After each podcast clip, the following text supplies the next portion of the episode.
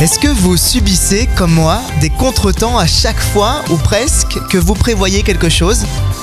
Vous voulez euh, faire un peu attention à votre ligne et bim, on vous invite à manger une tartiflette. Vous voulez vous remettre au sport et voilà, il se met à pleuvoir.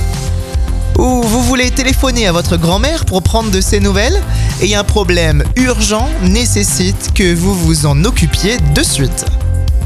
On a tous, tout le temps, des choses à faire. L'auteur et conférencière Terry Savelfoy a écrit dans son livre Imagine en grand aux éditions Vida La clé du succès est un mouvement vers l'avant. Tant que tu vas vers l'avant, tu progresses. N'abandonne pas tout parce que tu as fait un faux pas. Il n'est pas nécessaire de repousser les choses à cause d'une mauvaise journée, d'une erreur ou d'une bêtise. Relève-toi et essaie à nouveau.